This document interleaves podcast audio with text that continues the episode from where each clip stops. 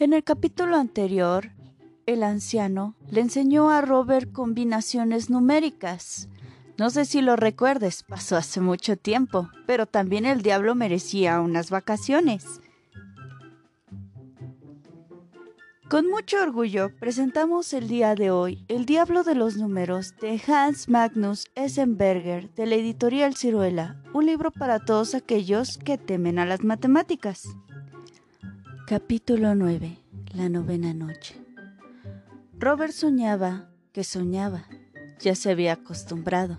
Siempre que en los sueños le ocurría algo desagradable, por ejemplo, encontrarse con un pie encima de una piedra resbaladiza en medio de un río de fuerte corriente y no poder avanzar ni retroceder, pensaba con rapidez. Espantoso. Pero no es más que un sueño.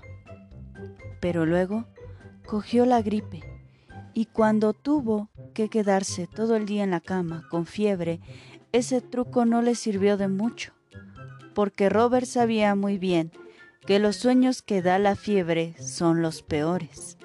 Se acordaba de que, una vez que había estado enfermo, había ido a parar a una erupción volcánica, montañas que escupían fuego, lo había disparado hacia el cielo y había estado a punto de caer lentamente, con espantosa lentitud, desde allí arriba al centro de las fauces del volcán.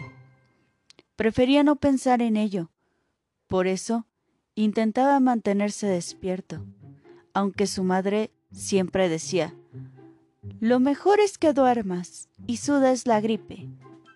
No leas tanto, no es sano. Tras haberse leído aproximadamente doce tebeos, estaba tan cansado que se le cerraron los ojos. Pero lo que soñó entonces fue extrañísimo. Soñó que tenía gripe y estaba en la cama, y a su lado estaba sentado el diablo de los números. Ahí está el vaso de agua. En la mesita pensó. Ardo, tengo fiebre. Creo que ni siquiera me he dormido. Ah, sí, dijo el anciano. ¿Y qué pasa conmigo? ¿Estás soñando conmigo o estoy realmente aquí? Tampoco lo sé, dijo Robert. Es igual. En cualquier caso, quería hacerte una visita, porque estás enfermo, y cuando se está enfermo hay que quedarse en casa y no hacer excursiones al desierto o contar liebres en campos de patatas. Así que pensé, vamos a pasar una velada tranquila, sin grandes trucos, para no aburrirnos. De hecho, venir a unos cuantos números. Ya sabes que no puedo vivir sin ellos. Pero no te preocupes, son enteramente inofensivos. Eso dices siempre, dijo Robert. Llamaron a la puerta y el diablo de los números gritó ¡Adelante! Enseguida entraron desfilando y de tal manera todos a una, que el dormitorio de Robert estuvo hasta los topes en un abrir y cerrar de ojos. Le asombró cuánta gente cabía entre la puerta y la cama.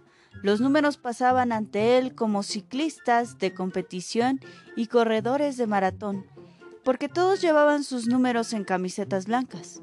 El cuarto era bastante pequeño, pero cuantos más números se apretujaban, más largo parecía. La puerta se fue alejando cada vez más hasta que apenas fue posible distinguirla al final de un recto pasillo. Los números anduvieron por ahí riendo y charlando, hasta que el diablo de los números gritó como un sargento ¡Atención! ¡A formar! Enseguida se pusieron en una larga fila, con la espalda contra la pared, el uno primero y todos los demás junto a él. ¿Dónde está el cero? preguntó Robert. El cero, un paso al frente, rugió el diablo de los números. Se había escondido debajo de la cama. Salió arrastrándose y dijo con timidez, pensaba que no me necesitarían. Me siento tan mal. Creo que me he cogido la gripe. Ruego humildemente que se me conceda un permiso por enfermedad. ¡Fuera! gritó el anciano, y el cero volvió a meterse a rastras bajo la cama de Robert. Bueno, es algo especial este cero. Siempre quiere figurar. Pero los otros, ¿te has dado cuenta de lo obedientes que son? Uno, dos, tres, cuatro, cinco, seis, siete, ocho, nueve, diez, once, doce, trece. Miró complacido a los números normales ordenados en fila. Segunda fila, a formar, gritó, y enseguida afluyeron nuevos números, armando gran tumulto y alboroto, hasta que al fin estuvieron en el orden correcto. 1, 3, 5, 7, 9, 11, 13, 15, 17, 19, 21, 23, 25. Estaban justo delante de los otros en la habitación, si es que aún podía llamarse la habitación, porque entre tanto se había convertido en un tubo de longitud imprevisible, y todos llevaban camiseta roja. Ajá, dijo Robert. Estos son los impares. Sí, pero adivina cuántos son. Comparados con los de camiseta blanca, que estaban alineados contra la pared, está claro, dijo Robert. Uno de cada dos números es impar, así que hay la mitad de rojos que de blancos.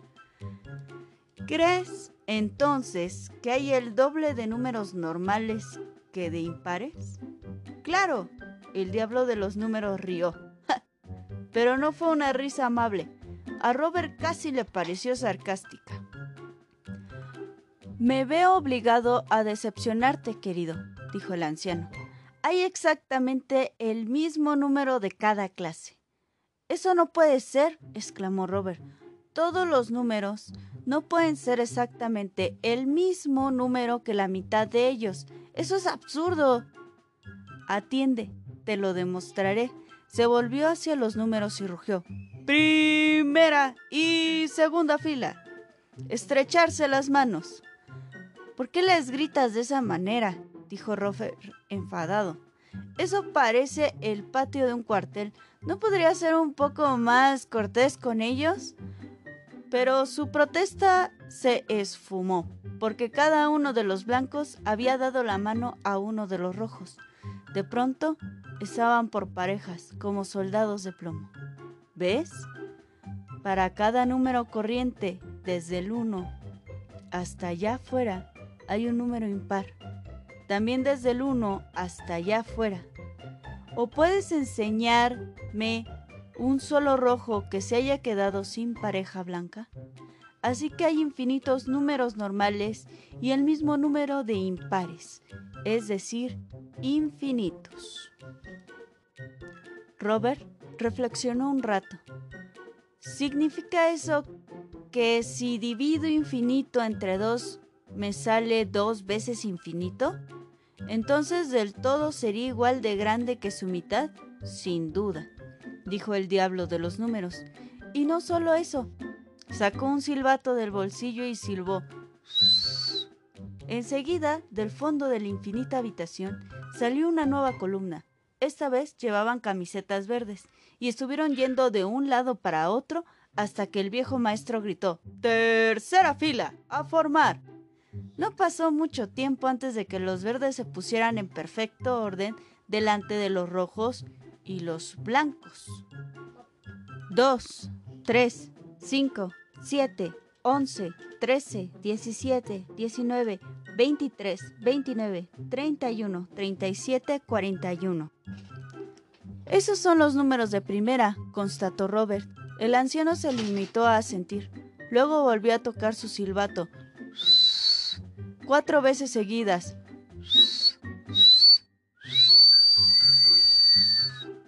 En el cuarto de Robert se desencadenó un verdadero infierno, una pesadilla. ¿Quién hubiera pensado que en un solo cuarto aunque entre tanto se hubiera hecho tan largo como el camino de un cohete a la luna, tuviera sitio tan espantosa cantidad de números.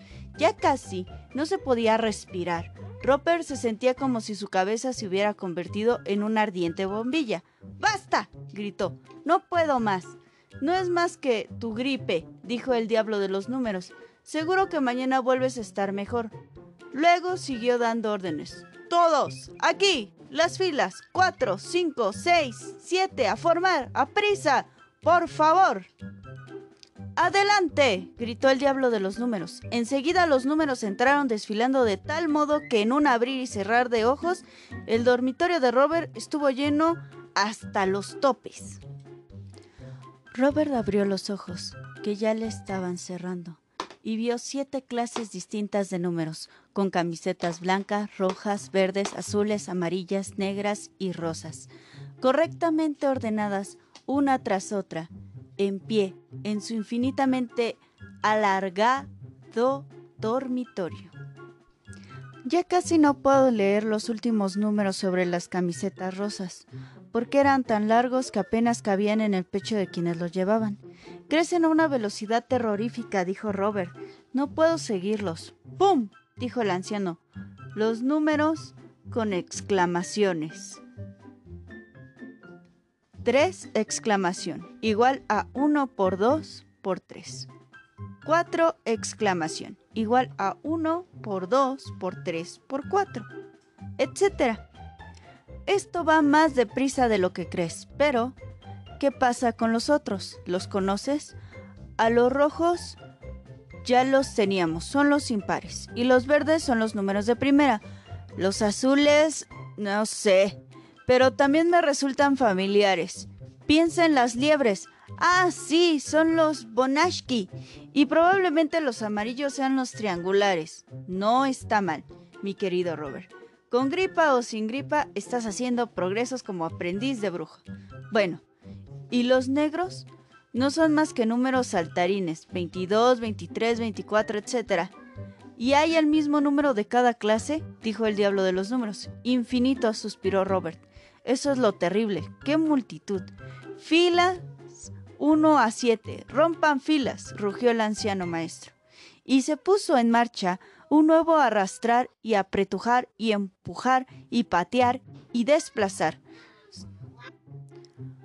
Solo cuando todos los números volvieron a estar fuera se produjo un delicioso silencio y el cuarto de Robert volvió a ser pequeño y estar vacío como había estado antes. Ahora es cuando necesito un vaso de agua y una aspirina, dijo Robert. Y descansa bien para poder volver a tener en pie mañana. El diablo de los números le tapó incluso. Solo tienes que mantener los ojos abiertos, dijo. El resto te lo escribiré en el techo. ¿Qué resto? Oh, dijo el anciano, que ya volvía a agitar su bastón. Hemos expulsado a las filas porque arman demasiado alboroto y meten demasiada suciedad en la habitación. Ahora les toca el turno a las series. ¿Series? ¿Qué clase de series? Bueno, dijo el diablo de los números. Los números no siempre forman como soldados de plomo. ¿Qué pasa cuando se unen? Quiero decir, cuando se les suma. No entiendo, gimió Robert. Pero el anciano ya había escrito la primera serie en el techo de la habitación. Ah, ahora necesito un vaso de agua y una aspirina, dijo Robert, pero el anciano ya estaba agitando otra vez su bastón. ¿No has dicho que debo descansar? preguntó Robert. No te pongas así, solo tienes que leer lo que pone. Un medio, más un cuarto, más un octavo, más un dieciséisavo, más un treinta y dosavo, más 1 sobre 64 puntos suspensivos. ¿Son quebrados? exclamó indignado Robert. Al diablo con ellos. Perdona, pero la verdad es que son muy sencillos. ¿No te lo parece a ti? Un medio, leyó Robert, más un cuarto, más un octavo, más un dieciséisavo, etc. Arriba hay siempre un uno y abajo están los números saltarines de la serie del 2, los de la camiseta negra 2, 4, 8, 16, ya sabemos cómo sigue. Sí, pero, ¿qué sale si sumamos todos esos quebrados? No lo sé, repuso Robert. Como la serie no termina nunca, probablemente salga una cantidad infinita pero por otra parte, un cuarto es menos que un medio y un octavo es menos que un cuarto, etc. Así que lo que añado es cada vez más pequeño. Las cifras desaparecieron del techo. Robert se quedó mirando fijamente hacia arriba y no, y no vio más que una larga raya. Ajá, dijo al cabo de un rato. Creo que comprendo. Empieza con un medio. Luego sumo la mitad de un medio, que es un cuarto. Y lo que decía apareció en el techo del cuarto negro, sobre blanco. Luego sencillamente sigo adelante, añadiendo siempre una mitad. La mitad de un cuarto es un octavo, la mitad de un octavo es un sexto, etc. Los quebrados que se añaden son cada vez más pequeños hasta que son tan diminutos que ya no puedo verlos, de forma parecida como sucedió aquella vez con el chicle compartido. Y puedo seguir así hasta que me salgan canas verdes. Así llegaré casi hasta el uno, pero nunca del todo. Sí puedes llegar, solo tienes que seguir hasta el infinito. Eso no me apetece. Al fin y al cabo estoy en cama con gripa. Aún así, dijo el anciano, ahora sabes cómo sigue y qué sale, porque tú puedes cansarte, pero los números nunca. Arriba en el techo, la raya desapareció y se pudo leer un medio, más un cuarto, más un octavo, más un dieciséisavo, más un 32 más 1,64, puntos suspensivos igual a 1. ¡Fantástico! exclamó el diablo de los números. ¡Magnífico! Pero ahora sigue. Estoy cansado, tengo que dormir. Pero, ¿qué es lo que quieres? preguntó el anciano. Ya estás durmiendo, al fin y al cabo estás soñando conmigo, y solo se puede soñar cuando se duerme. Robert tuvo que aceptar que era cierto aunque poco a poco tenía la sensación de tener agujetas en el cerebro. Está bien, dijo. Una más de tus locas ideas, pero luego quiero descansar. El diablo de los números alzó su bastoncillo y chasqueó los dedos. En el techo volvieron a aparecer unos cuantos números. Un medio, más un tercio, más un cuarto, más un quinto, más un sexto, más un séptimo, más un octavo, más puntos suspensivos.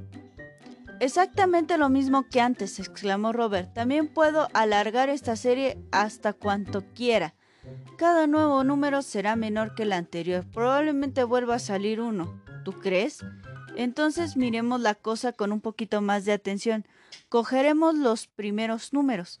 Ahora en el techo tan solo están los dos primeros miembros de la serie. Un medio más un tercio. ¿Cuánto es esto? No lo sé, murmuró Robert. No te hagas más tonto de lo que eres, renegó el diablo de los números. ¿Qué es más, la mitad o un tercio? La mitad, naturalmente, gritó enfadado Robert. ¿Me tomas por estúpido? No, querido, pero haz el favor de decirme solo una cosa. ¿Qué es más, un tercio o un cuarto? Naturalmente un tercio. Bueno, tenemos dos quebrados, de los que cada uno es más que un cuarto y que son dos cuartos. ¿Qué pregunta más tonta? Dos cuartos son la mitad. ¿Lo ves? Así que un medio más un tercio es más que un cuarto más un cuarto. Y si ahora cogemos los próximos cuatro miembros de la serie y los sumamos, vuelve a salir más de la mitad. Un cuarto más un quinto más un sexto más un séptimo. Eso es demasiado complicado para mí, rezongó Robert. ¡Tonterías! gritó el diablo de los números. ¿Qué es más, un cuarto o un octavo? Un cuarto. ¿Qué es más, un quinto o un octavo? Un quinto. Correcto. Y con el sexto y el séptimo pasa igual. De los cuatro quebrados. Un cuarto, un quinto, un sexto, un séptimo. Cada uno de ellos es más que un octavo. ¿Y qué son cuatro octavos? A regañadientes, Robert respondió. Cuatro octavos son exactamente un medio. Magnífico, ahora tenemos más que un medio, más que un medio y más que un medio. Y así sigue, hasta el infinito. Verás que ya los seis primos miembros de esta serie dan más de uno si se le suma, y así podríamos seguir cuanto quisiéramos. Por favor, no, dijo Robert. Y si siguiéramos, no te preocupes, no vamos a hacerlo. ¿A dónde iríamos a parar? Probablemente al infinito, dijo Robert. Es una cosa endemoniada. Solo que llevaría bastante tiempo, explicó el diablo de los números, hasta haber llegado al primer millar. Y aunque calculáramos a enorme velocidad, creo que necesitaríamos hasta el fin del mundo. Así que lento aumenta la serie. Entonces dejémoslo, dijo Robert. Entonces dejémoslo. La escritura del techo se borró muy lentamente. El viejo maestro desapareció sin ruido. El tiempo pasó. Robert despertó porque el sol le, le, hacía cosquillas en la nariz. Cuando su madre le tocó la frente y dijo, Gracias a Dios, la fiebre ha remitido. Ya había olvidado lo fácil que podía ser deslizarse del uno al infinito. Y este fue el noveno capítulo de El Diablo de los Números de Hans Magnus Essenberger de la editorial Ciruela, un libro para todos aquellos que temen a las matemáticas.